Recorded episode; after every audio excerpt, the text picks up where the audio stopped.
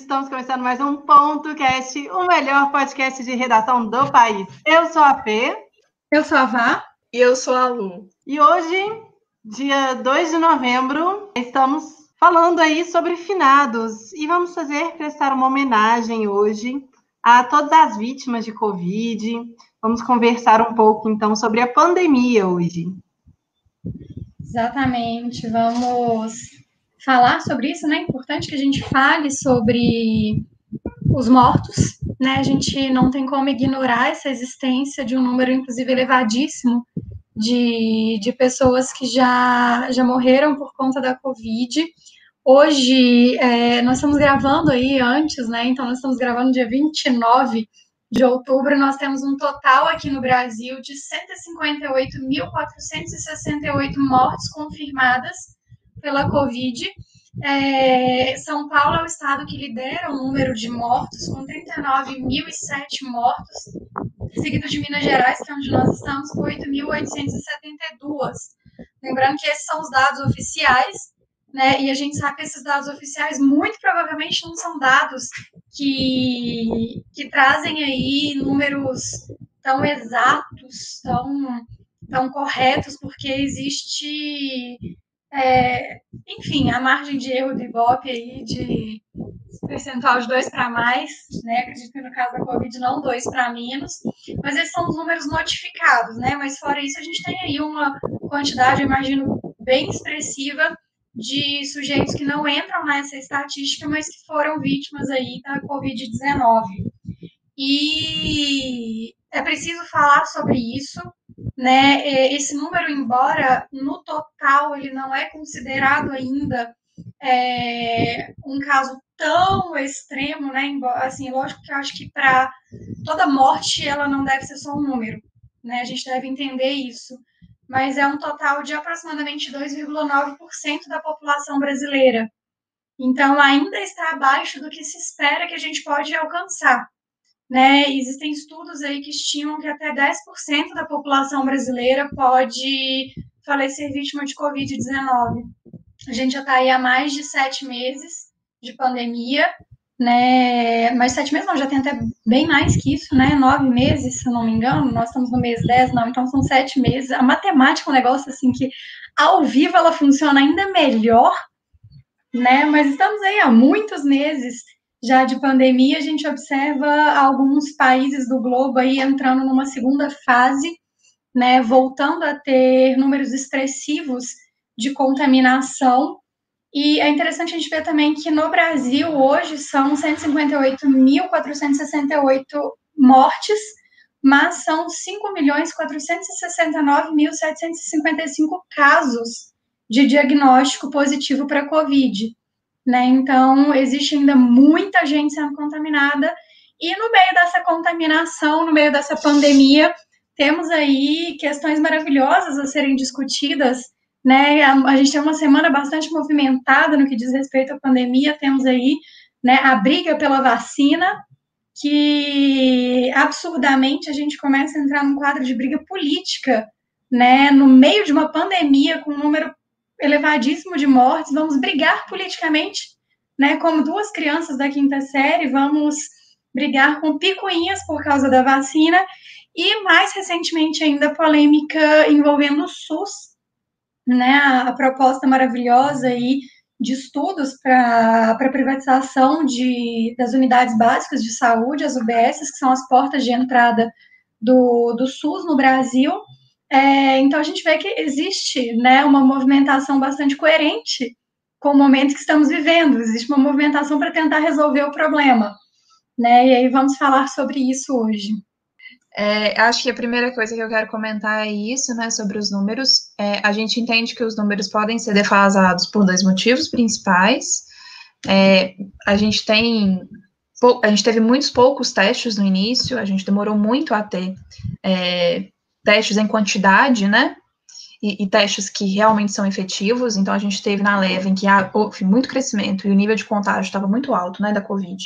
Uma defasagem muito grande de pessoas que realmente não receberam diagnóstico, então elas não entraram é, nesse, nesses números. A gente não precisa nem dizer do caso dos assintomáticos, né? Pessoas que tiveram, que contraíram doença, mas não manifestaram. Então, seguiram ali, né? Como se nada tivesse acontecendo. Então, a gente também entra nisso aí. E a gente tem dados que são fornecidos até hoje pela imprensa, porque o próprio Ministério da Saúde interrompeu em determinado momento é, os dados que ele fornecia, né? Muito por conta mesmo dessa politização da, da questão da doença.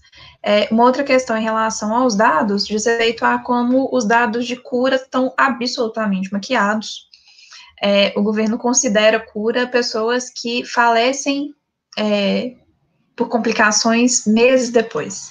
Então, se você não tem ali um falecimento ocorrendo dentro do ciclo, do primeiro ciclo da Covid, né? Então, manifestação dos primeiros sintomas 14 dias, então o governo te considera curado. Se você levou alguma sequela, por exemplo, pulmonar, que pode levar a óbito meses depois, você está contando na lista dos curados. Então a gente tem aí um problema seríssimo de maquiagem desses dados específicos e que são os dados que o governo mais tem batido na tecla, né? O governo tem adotado um discurso desde o início, né? Que diz respeito que as mortes, né, dizendo que as mortes não são tão elevadas porque o número de curados é grande. Inclusive usa isso para atacar, de certa forma, a imprensa, né? Para dizer que a imprensa noticia só o que é ruim. Mas e o que é bom?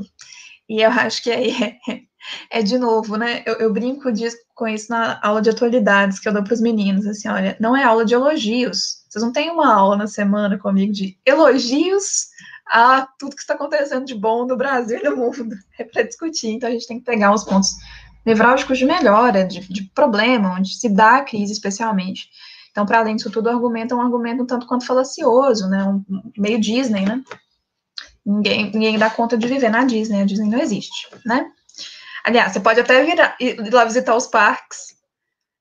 Até a grama parece de verdade, mas não é, né? Até o barulho dos passarinhos é de mentira, mas isso custa um dinheiro, menina, que é uma coisa complicada. É, então, não sei se vale muito.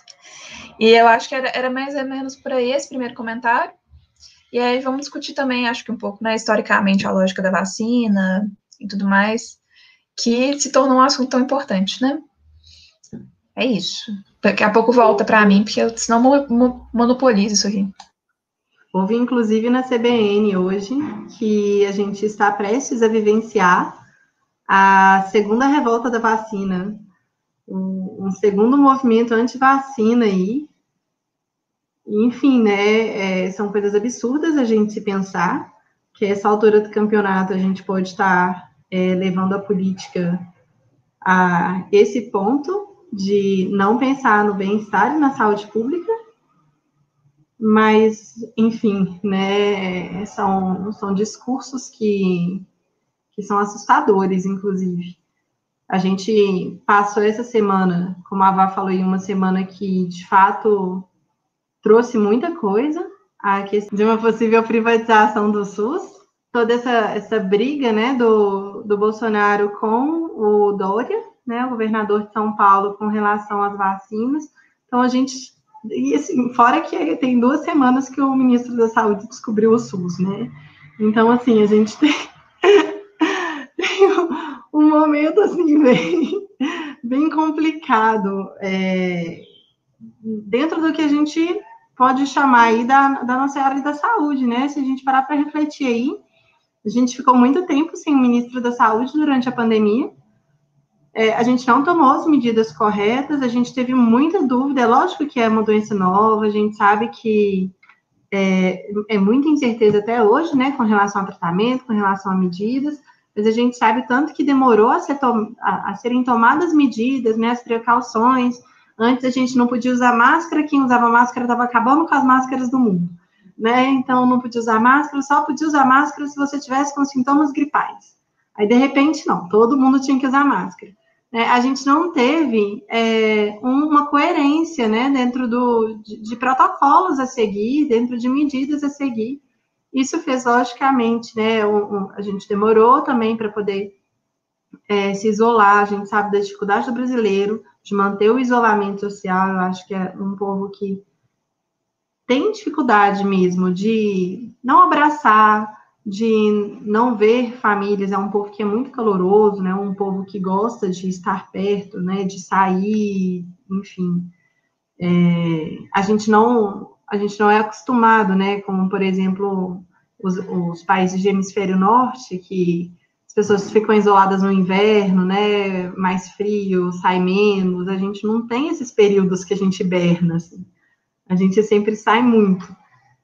E acho que a gente teve uma dificuldade muito grande no início, junto com esse, essa, essa questão toda dos protocolos, e eu acho que não queria falar uma palavra feia, não, mas avacalhou, vamos lá, para não falar uma palavra feia.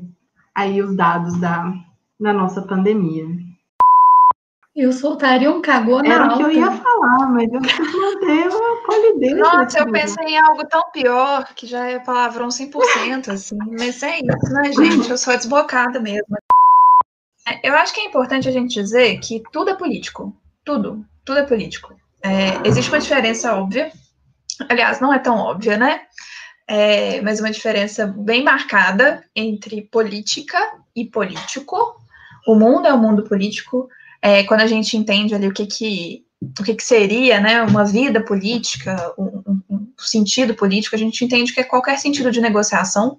A gente passa a nossa vida inteira querendo que o melhor aconteça conosco, então a gente negocia isso o tempo inteiro, então tudo é político no final das contas. Então é óbvio que a gente está. É, não, é impossível pensar a questão da pandemia sem pensar numa lógica mesmo de negociação, ou até de embate de narrativa sobre qual que seria a melhor maneira de tratar ou não. A questão é que isso virou uma coisa política, inclusive partidária, inclusive de campanha, né?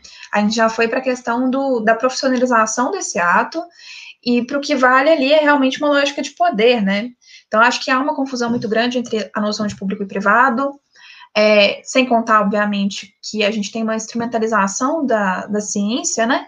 É, a gente pode chamar tanto de anticientificismo, um ataque direto à ciência, como a gente pode ver em alguns pontos uma instrumentalização, uma galera que ataca a ciência ao não comunicar a ciência de maneira correta, não respeitar o que é a, a, a linguagem científica, né?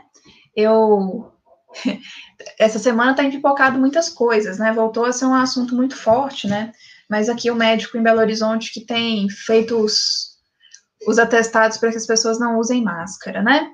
Então, eu estou querendo evitar processo, não vou aqui dizer muitas coisas sobre esse caso, eu não tenho dinheiro para pagar caso eu seja processada. Então, a gente não vai, né, entrar em muitas coisas, mas ali fica muito evidente isso, né, como as pessoas conseguem, inclusive, instrumentalizar e ideologizar uma parte que deveria ser, pelo menos, um tanto quanto mais objetiva e muito mais focado no coletivo, né? a gente perdeu completamente qualquer noção de coletivo. Isso, para mim, é a grande lição dessa, dessa pandemia. A gente não sabe viver no coletivo mais, as pessoas pensam só em si. Inclusive, o argumento que as pessoas usavam muito, ah, mas e se acontecer com a sua família? Você só sente se acontecer com você. E se você ficar doente, você vê que é o tempo todo um reforço só da sua vida, do seu individualismo, quando dói no seu calo. Não existe absolutamente nenhuma, nenhum comprometimento com o outro, Inclusive outro que você não conhece, mas divide esse lugar aqui com você, divide essa experiência, esse tempo, e se perdeu. E não existe na ação se não existe nenhuma lógica de cooperação, é, se não existe nenhuma lógica de público. Então, o que a gente está vivendo hoje é uma fantasia de país, né? País de verdade não é não. Assim, é... Então, para além de todas as questões políticas que refletem a, a pandemia, é, eu acho que fica muito evidente que essa politização de campanha mesmo, Dória, Bolsonaro, por exemplo, ela, ela é um atestado de que a gente falha como sociedade. É muito evidente que a vacina não sai em janeiro. Muito. E eu sinto que são duas coisas. Ou a gente está se agarrando a isso porque a gente realmente não aguenta mais, a gente está tá se agarrando a migalha. Mas no final das contas, a galera tá, o Dória tá bancando isso por pauta política. E isso, para mim, é tão irresponsabilidade quanto o que, que o, o, o, governo central, né, representado ali pelo Bolsonaro, que é o presidente, está fazendo, que é negar né, um tratamento. E o que nós podemos fazer nessa questão? É achar que tratamento é mais barato que prevenção. Você fala assim, meu Deus, onde, onde vamos parar? O, o poço não tem fundo. É, porque é isso. É, esse ano, por exemplo, a gente foi pego de surpresa, é o que a gente estava falando, os protocolos foram mudando, a gente está aprendendo. Mas agora é imediato, a gente precisa muito ver como que a gente vai usar o que a gente aprendeu de experiência para construir um ano que vem. É, as escolas conversam sobre voltar, o comércio está aí voltando, tudo está voltando sem, sem ter, parece que não aprendeu nada, sabe? E não ser muito categórico em relação, muito, muito honesto em relação à vacina, impede um planejamento bem feito. Porque a impressão que eu tenho é isso: se a vacina vai sair em janeiro, a gente só espera, a gente não planeja mais nada. E não, vai chegar janeiro, não vai ter vacina e não vai ter planejamento, sabe? É, é complicado. Parece que não tem ponto de correr, sabe? É isso. É, eu penso muito é, na irresponsabilidade, né? O que ela falou é muito irresponsável das duas partes, certamente, porque é politicagem pura, né? Mas o, as proporções que isso pode alcançar, né? Primeiro porque já cria um, um atrito, um conflito social extremamente desnecessário, vai atiçando né, essa, essa divisão na sociedade. Eu acho que as pessoas vão comprando brigas de políticos, que são brigas que não beneficiam em nada a própria população. Então, são atitudes irresponsáveis porque vão fomentando esses conflitos. E não só isso, a gente começa a ver, é, vir à tona outras questões é, particulares que já são problemas no Brasil. A Fê comentou a questão da, de uma possível volta aí da segunda, da segunda revolta da vacina essa é uma preocupação, inclusive é uma preocupação grande do Conselho Nacional de, de Saúde. Eu estava lendo uma entrevista com uma médica do Conselho Nacional de Saúde e ela falando que já existe uma preocupação muito grande em termos de biossegurança, né? E a, a questão da vacina ela está relacionada à biossegurança, porque hoje já, já são organizados vários grupos, principalmente liderados por pais no Brasil, que são grupos que se posicionam é, a favor do direito de escolha, liberdade de escolha sobre os protocolos de vacinação das crianças. Por quê? Desde, se eu não me engano, 94, o ECA coloca como obrigatória a vacinação. Então, pai e mãe, ok, você pode até não se vacinar, você tem o direito de de se posicionar contra isso, embora exista um quadro de vacinas obrigatórias, o SUS ele tem um quadro de vacinas obrigatórias que são exatamente para manter a biossegurança, mas no caso de, de crianças e adolescentes que são protegidos pelo ECA, essa vacina é obrigatória. Então, os pais são obrigados a manter os filhos com cartão de vacinação em dia, passível, inclusive, de, de punição com, com prisão. É a mesma questão para a educação, pais são obrigados a manter os filhos matriculados, a não ser que tenha algum caso muito específico, muito é, particular, que é avaliado aí pelo STF. Mas no caso da vacinação é igual à escola. O menino tem que estar matriculado na escola até os 17 anos e 11 meses. E no caso da vacina também ele tem que estar com cartão de vacinação em dia. E hoje já existem vários grupos no Brasil liderados aí por pais que é, acreditam em, em, doutrinas e em, enfim, uma visão diferente a respeito da, da questão da saúde e que lutam na justiça pelo direito de não terem que vacinar os próprios filhos. Inclusive, tem um caso que é bastante polêmico, ele voltou agora à tona, de dois pais que conseguiram levar para o STF a decisão de não vacinar os filhos. Né? Então, os pais eles levaram para o STF é, e eles conseguiram uma rede de apoio bem expressiva de médicos e profissionais da área de saúde, pesquisadores e tudo, que apoiam a decisão deles porque acreditam que a vacinação não é de fato necessária à biossegurança.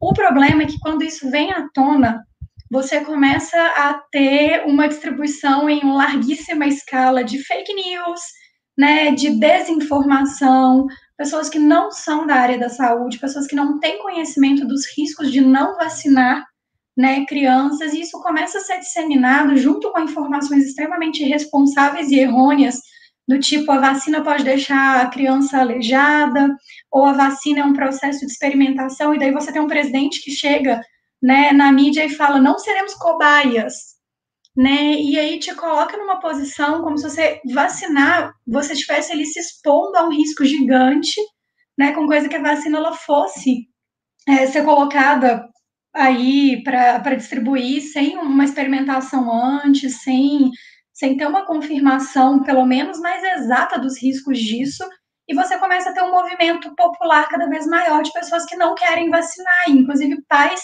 que não levam as crianças para serem vacinadas, e a gente volta a ter surtos de doenças que já estavam erradicadas. A gente começa a ter um índice de crianças com lesões permanentes, sequelas permanentes por doenças que poderiam ter sido evitadas caso essas crianças tivessem sido devidamente vacinadas.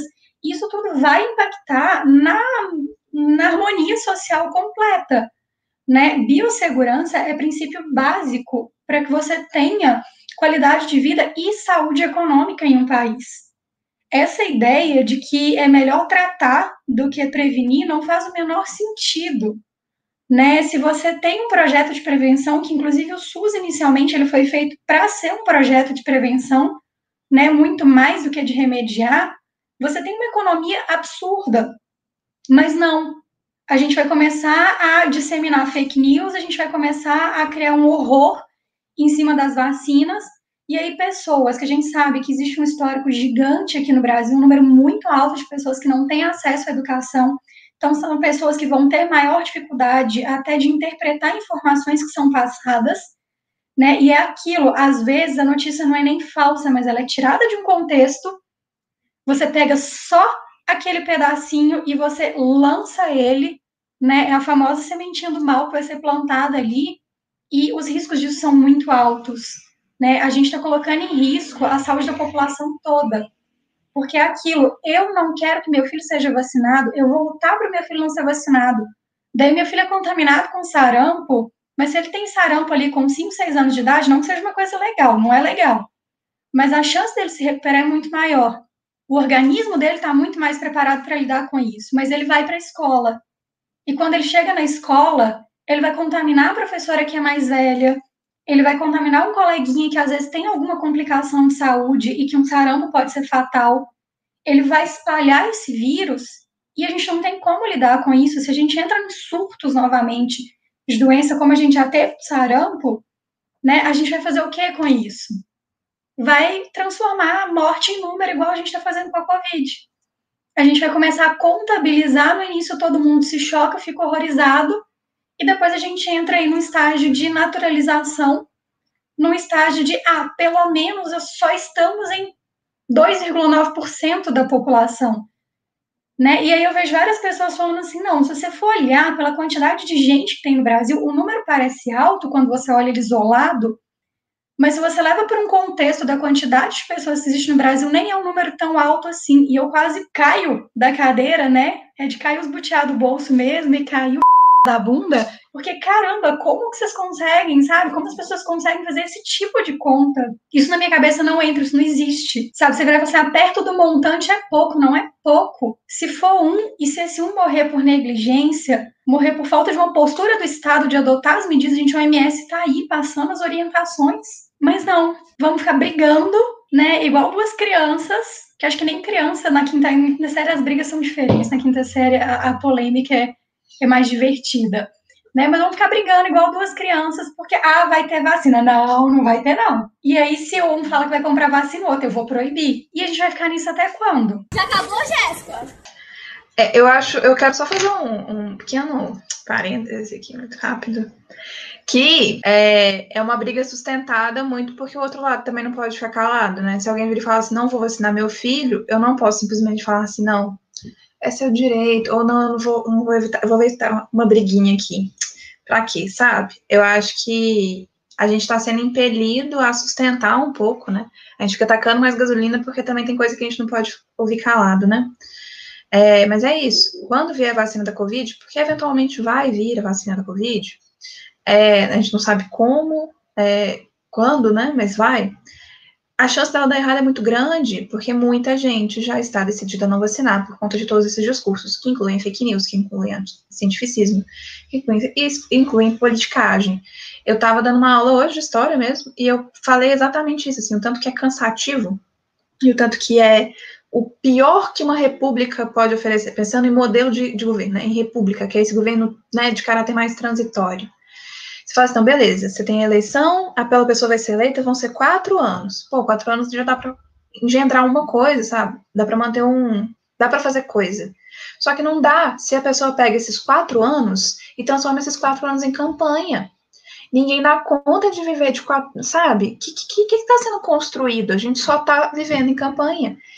E aí a gente não pode deixar de, de perceber que está dando certo, né? Porque senão já tinham parado. Então a gente tem uma grande, uma maioria exata nesse país que está achando lindo viver em campanha, que está achando lindo é, minimizar dores, está achando lindo é, pagar de mais inteligente.